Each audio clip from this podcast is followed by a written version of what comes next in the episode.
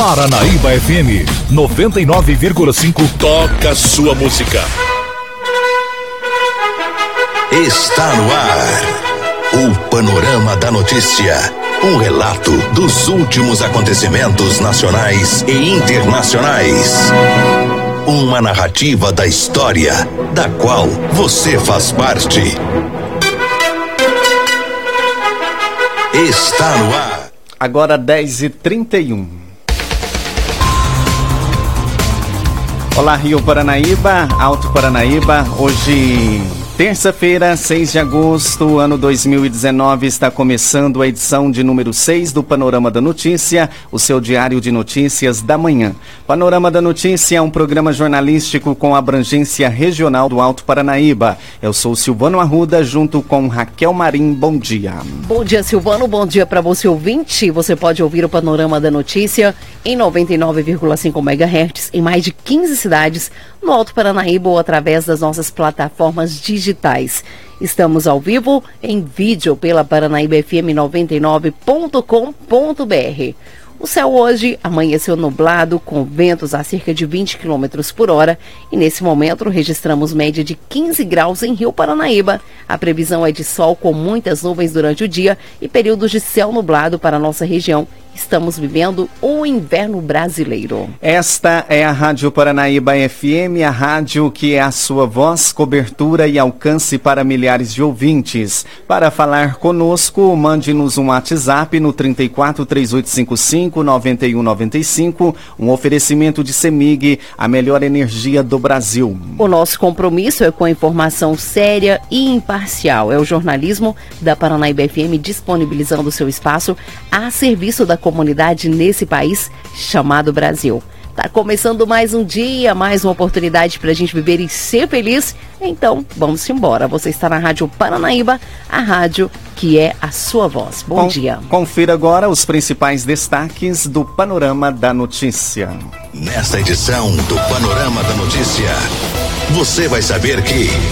PM encontra imagens de menores mantendo relação sexual em celular e conduz homem para a delegacia. Cadela, mãe de nove filhotinhos, morre e outra fica ferida após serem atingidas por tiros em Patos de Minas. Casa pega fogo e vizinhos tentam apagar com mangueiras até a chegada dos bombeiros. Você vai saber o que está em pauta na reunião ordinária da Câmara de Vereadores nesta terça-feira. Tudo isso e muito mais aqui no Panorama da Notícia.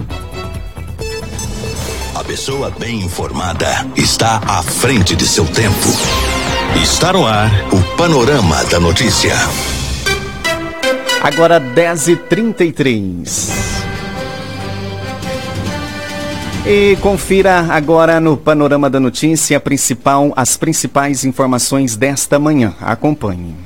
O caso foi registrado na noite desse domingo, dia 4, no bairro Alto da Serra, em Patos de Minas. O atirador disparou nos animais dentro da residência. O local ficou manchado de sangue. A mãe de nove filhotinhos acabou falecendo. A outra, que está prenha, precisa de cuidados médicos. O dono pede ajuda da população. Jean dos Reis é o dono dos animais da raça Pitbull. Segundo ele, os disparos aconteceram no quintal de sua casa, na rua 1. A mãe dos nove filhotinhos recém-nascidos foi atingida por um disparo na barriga e acabou falecendo. A outra, que está prenha de 22 dias, foi atingida no pescoço. O projétil chegou a transfixá-la mas não atingiu órgãos importantes e ela não corre risco, porém precisa de cuidados veterinários. Jean disse que está tendo muitas dificuldades para cuidar dos animais e pede a ajuda das pessoas. Ele disse que os filhotinhos precisam de leite pet, que é muito caro, e ele não consegue comprar. Eles mamaram na mamadeira, mas o leite não é adequado. A cadela sobrevivente foi levada em uma clínica veterinária para receber os cuidados veterinários. Ele mostrou as receitas contendo os medicamentos e o leite especial que os animais precisam. Agora 10h35. O panorama da notícia a seu serviço. A Prefeitura Municipal de Rio Paranaíba, Minas Gerais, torna público os seguintes atos. Pregão presencial número 030-2019, objeto registro de preços para aquisição materiais de construção diversos e ferramentas para manutenção dos diversos setores deste município de Rio Paranaíba. Abertura 16 de agosto às 12 horas. Errata, referente à tomada de preços número 1 barra 2019, onde se lê processo licitatório número 18 barra 2019, FMS modalidade tomada de preços número 1 barra 2019, leia-se processo licitatório número 17 2019 FMS modalidade tomada de preços número 1 2019 FMS. Errata referente à tomada de preços número 2 2019 FMS, onde se lê processo licitatório número 19 2019 FMS modalidade tomada de preços número 002 2019 FMS. Leia-se processo licitatório número 018/2019 FMS, modalidade tomada de preços número 002/2019 FMS. Maiores informações podem ser obtidas através do e-mail licitaçãorioparanaíba@gmail.com. Agora 10h37 e gás de cozinha não cai de preço em BH, mesmo após anúncio de Petrobras. A reportagem é de João Felipe Lolli.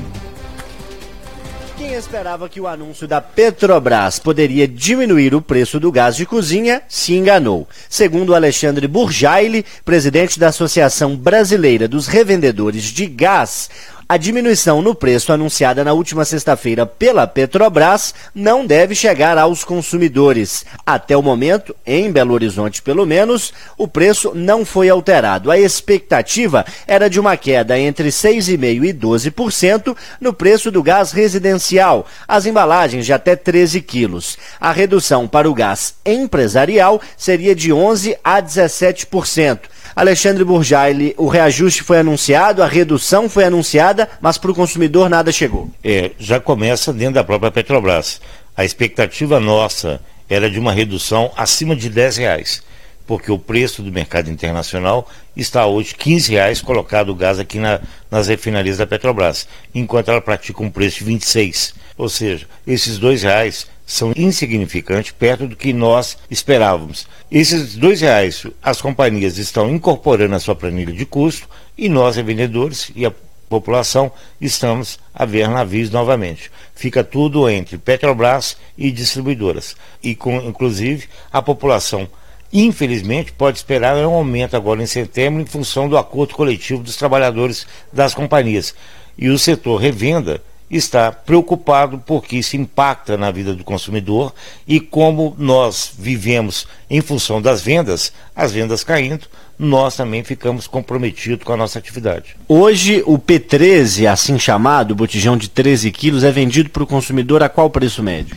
Nós estamos oscilando aqui em Minas de 65 a 70 reais, tá? E o revendedor está comprando em torno de 55 reais da companhia. Aí você calcula cinco reais de combustível, quer dizer, o gás ele já foi para 60. Aí tem custo funcionário, custo da empresa, aquilo. Quer dizer, nós estamos trabalhando numa margem, num limite de comprometimento da sustentabilidade da empresa.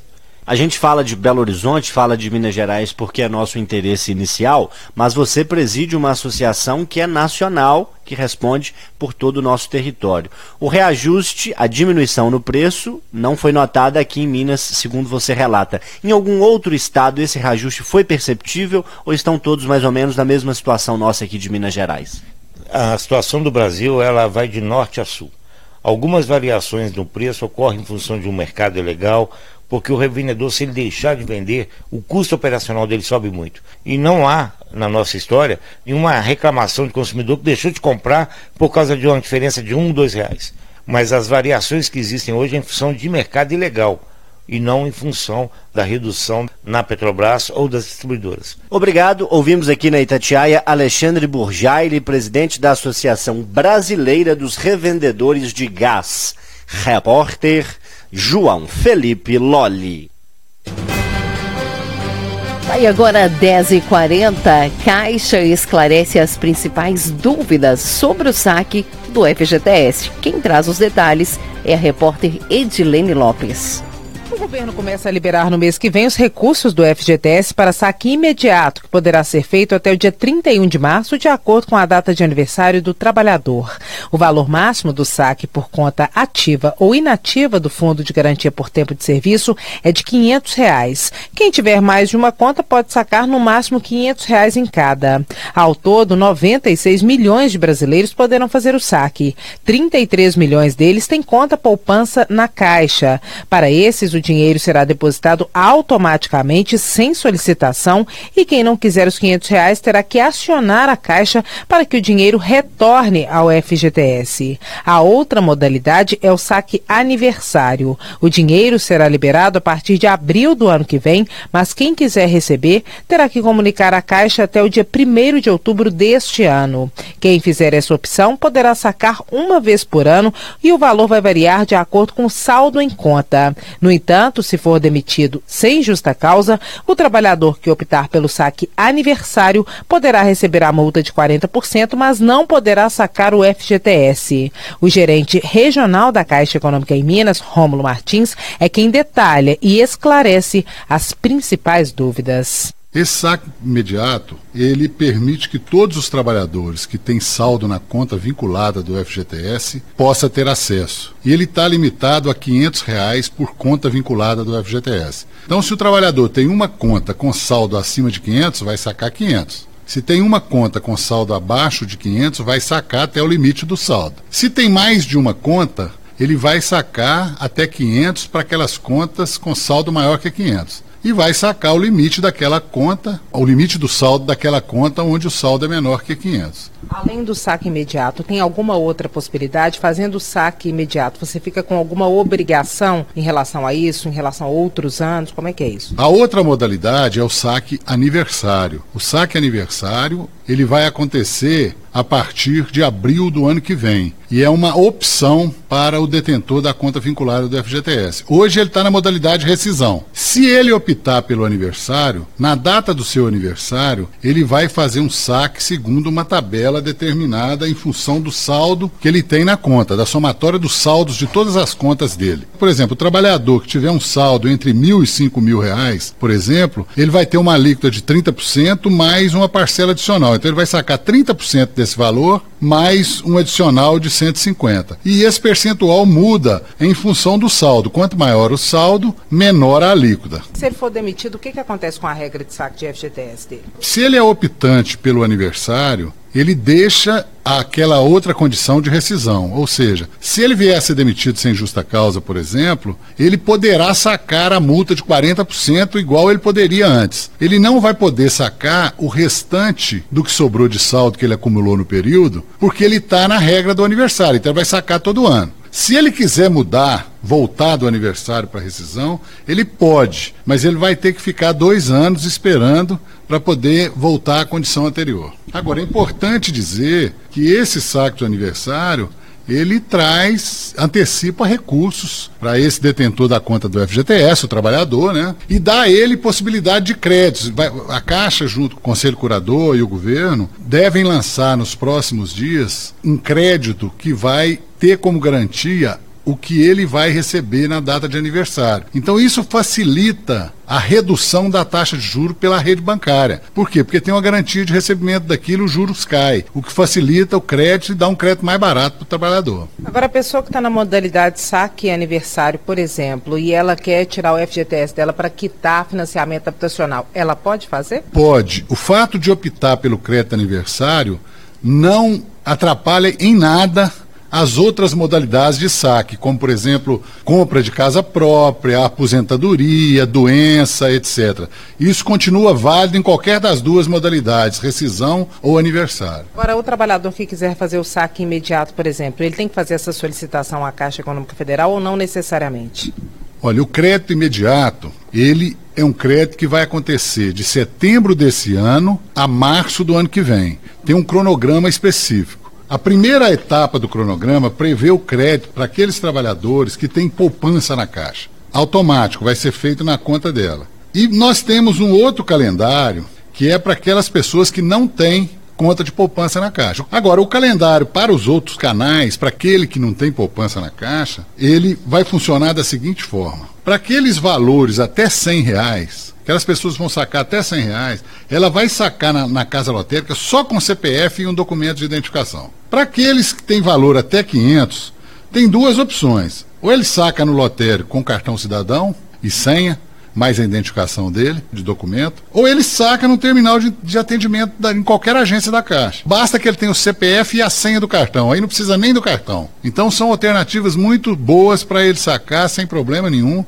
Nós vamos ter um, um leque de canais de atendimento muito grande. E aqueles trabalhadores que têm a conta poupança na Caixa e que terão a transferência feita de imediato, o que, que eles devem fazer se eles não quiserem receber esses recursos? A partir do dia 9 de agosto, ele vai poder refazer esse retorno, é, esse estorno, né, retornando esses recursos para a conta vinculada do FGTS, sem nenhum problema. As tabelas com as datas, tanto para a modalidade de saque imediato para quem tem conta poupança na Caixa e para os demais trabalhadores, e também para a modalidade saque aniversário, que começa a ser paga no ano que vem, estão disponíveis no site da Itatiaia. Repórter Edilene Lopes.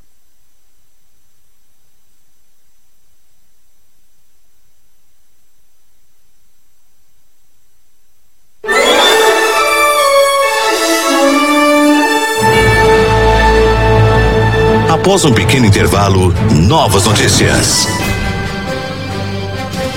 Governadores se articulam para convencer parlamentares a reincluir estados na reforma. Líderes do governo se reúnem para discutir reforma da Previdência antes da votação na Câmara.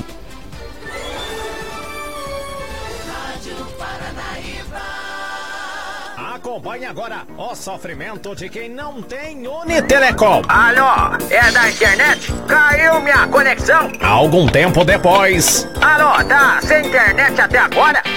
Problemas com a internet? Desapega! Vem pra Unitelecom. Aqui você tem alta velocidade. Planos a partir de R$ 49,90. Não é necessário linha telefônica e você navega à vontade. Unitelecom. Ligue 3855 1169 e 99936 3712. Falar com André Alves. Ouça pela Rádio Paranaíba FM aos domingos a Santa Missa a partir das 9 horas, direto da Igreja Matriz. Apoio de Terço dos Homens, toda quarta-feira às 20 horas e Terço das Mulheres, toda quinta-feira às 19 horas, na Igreja Matriz. Drogaria e Perfumaria Cardoso, 3855 1515. Supermercado São Francisco, 3855 1356. Drogaria São Geraldo, 3855 1598. Jordana Baby, caminhando sempre com você, 3855 1399. Sétima campanha Direito de Viver. Será sorteado uma moto CG Fan 160 0 km para quem comprar a rifa no valor de 25 reais. Doação dos amigos rio paranaibanos que residem nos Estados Unidos. Venda no Sindicato Rural. Vamos ajudar quem ajuda sem cobrar nada.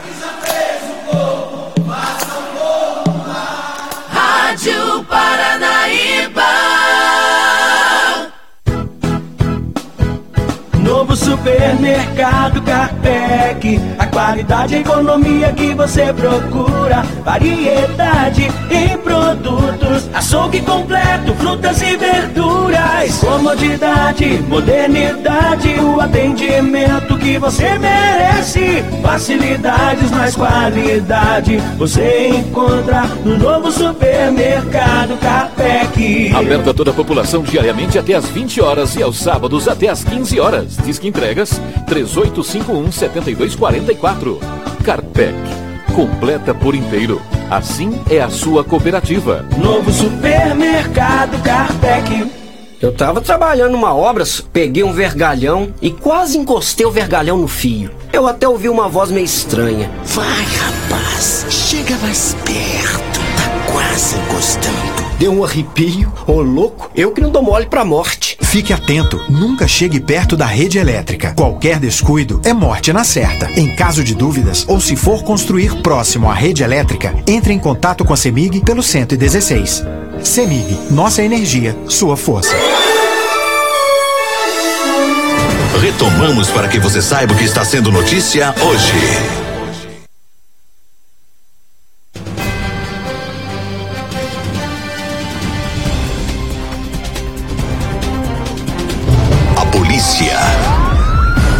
Serviço da comunidade. Agora 10h51 e a Polícia Militar levou para a delegacia nesta segunda-feira um homem de 53 anos acusado de estar a, a, armazenando imagens de supostos adolescentes durante sexo explícito. Os policiais chegaram até ele depois que um pai acionou os militares relatando que a filha de 12 anos havia passado a noite na casa dele. A menina nega qualquer relação com ele e o exame constatou a virgindade dela. O caso aconteceu no bairro Padre Eustáquio, em Patos de Minas. De acordo com o tenente Marinho, os policiais foram até a casa do senhor e, com autorização dele, verificaram que ele armazenava no aparelho celular imagens de supostos adolescentes fazendo é, durante sexo explícito.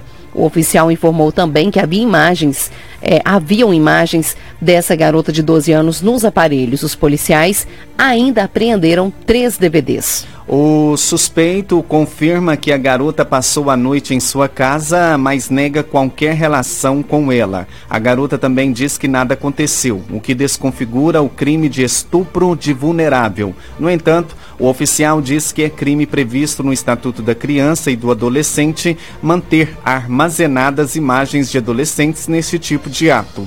O crime se torna ainda mais grave para quem produziu os vídeos. Nesse caso, a autoridade policial deve instaurar um inquérito para fazer a devida apuração. A garota foi encaminhada até o hospital regional, onde foi confirmado que não houve conjunção carnal. Conselho Tutelar acompanhou o exame e conversou com a garota, que apesar de pouca idade, possui uma grande estatura. O advogado do suspeito relatou que as imagens teriam sido baixadas da internet. A Câmara Municipal de Rio Paranaíba realiza na tarde desta terça-feira mais uma sessão ordinária no plenário. Em pauta, projetos de lei, pedidos de providência, indicações e moções de pesar. Confira o que estará sendo votado pelos parlamentares. Em votação única, moção de pesar número 14/2019. Moção de pesar em razão do lamentável falecimento da senhora Genária da, da Silva. Autoria José Efigênio dos Reis Ribeiro, vereador do PROS. Em votação única, moção de pesar número 15, barra 2019. Moção de pesar em razão do lamentável falecimento do senhor Roberto Júnior. Autoria Alexandre José Ribeiro Marques, vereador do MDB. Em votação única, moção de pesar em razão do lamentável falecimento do senhor Lelis Silva, autoria Câmara Municipal de Rio Paranaíba. Em votação única, indicação número 57, barra 2019, solicita a realização de reforma em regime de urgência da ponte sobre o rio São João, ponte do senhor Jair Porcina, situada neste município de Rio Paranaíba. Autoria José Ifigênio dos Reis Ribeiro, vereador do PROS. Em votação única, pedido de providência número 33, barra 2019, solicita a realização em regime de urgência de melhorias no fornecimento de água do Distrito de Chaves, neste município de Rio Paranaíba, Minas Gerais. A autoria, João Wilson de Almeida, vereador do Avante. Em votação, projeto de lei número 27/2019 dispõe sobre a vedação da nomeação para cargos em comissão e contratação temporária de pessoas que tenham sido condenadas pela Lei Federal número 11 é, 11.340-06, no âmbito do município de Rio Paranaíba, Minas Gerais, e da outras providências. Autoria, Daniel Barbosa de Oliveira, vereador do Avante. Em votação, projeto de lei número 28-2019 institui o feriado municipal do dia 20 de junho, dia de Corpus Christi. Autoria, Daniel Barbosa de Oliveira, vereador do Avante. Em votação, projeto de lei número 29-2019, que dispõe sobre o serviço de mototáxi e motofrete no município de Rio Paranaíba e dá outras providências. Autoria Renildo Carlos de Moraes, vereador do PR, João Wilson de Almeida, vereador do Avante.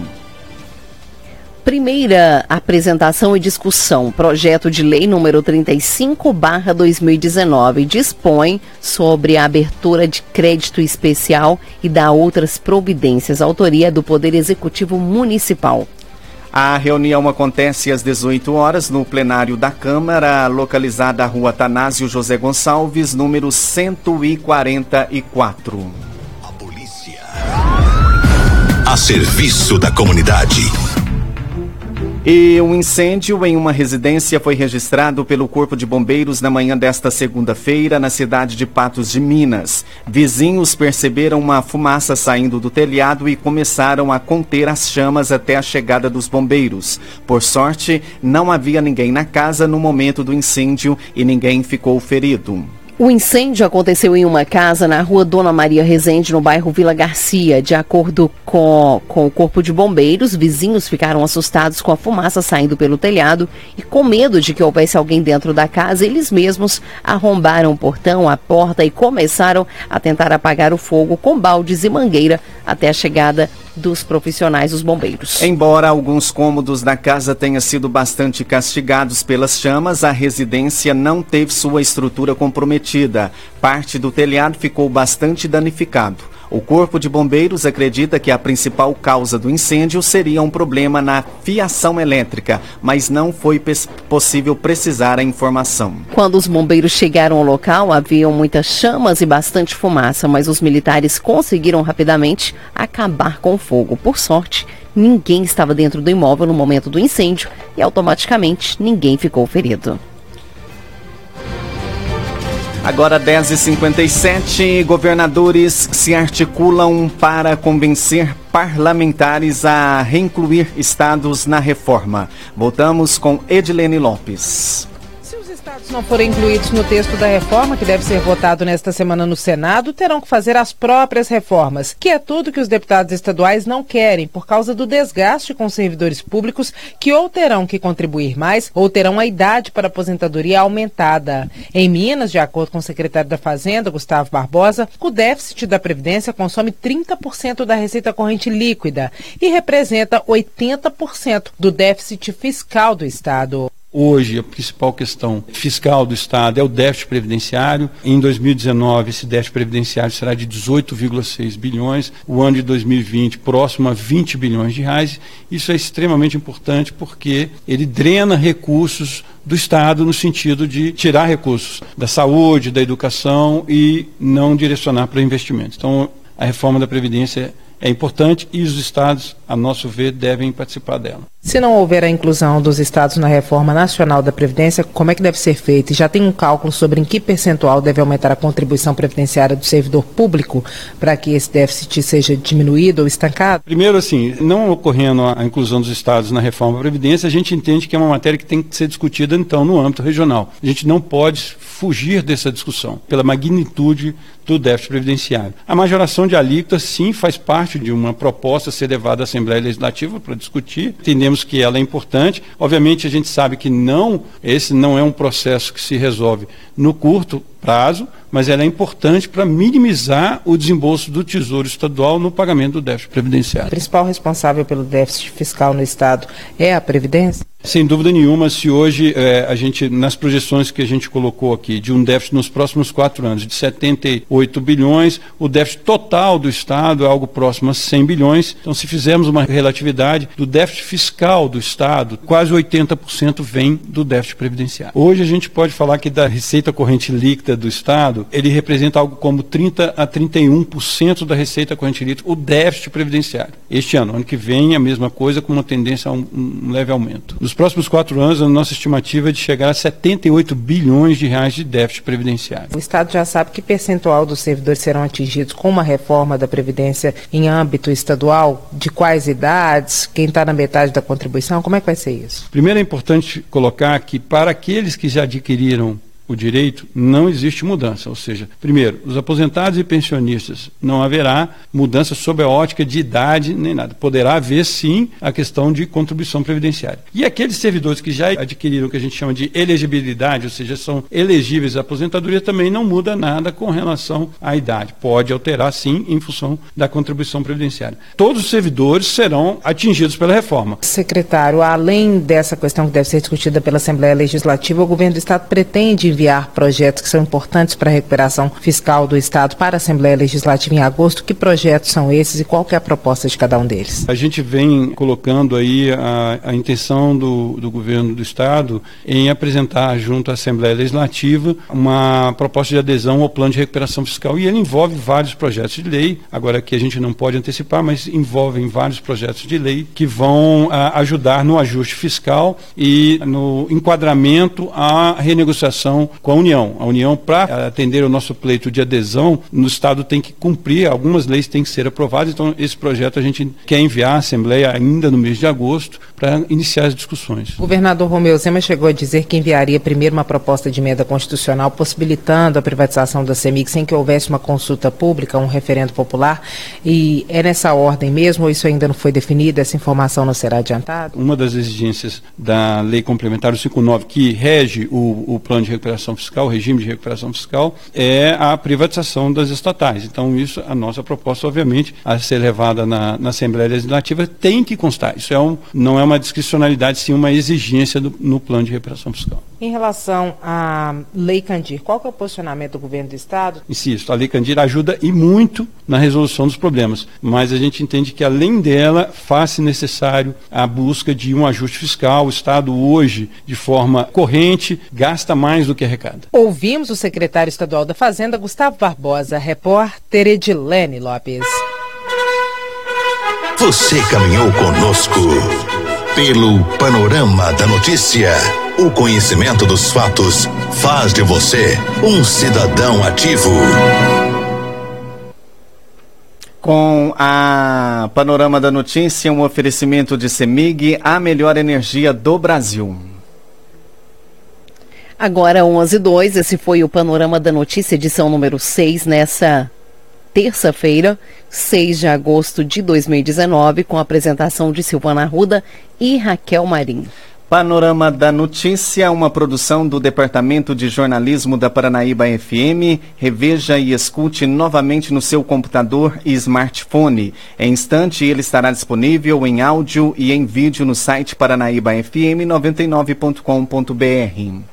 O Panorama da Notícia é multiplataforma. Além do site, você encontra esse programa disponível também no YouTube e no podcast, podcast do Spotify. Agradecemos o carinho da sua audiência e continue com a programação da Paranaíba FM. A seguir, tem um giro pelo meio artístico. Mais informações ao decorrer do dia em nossa programação ou em nosso site. Fique com Deus. Bom dia, Rio Paranaíba. Bom dia, Alto Paranaíba.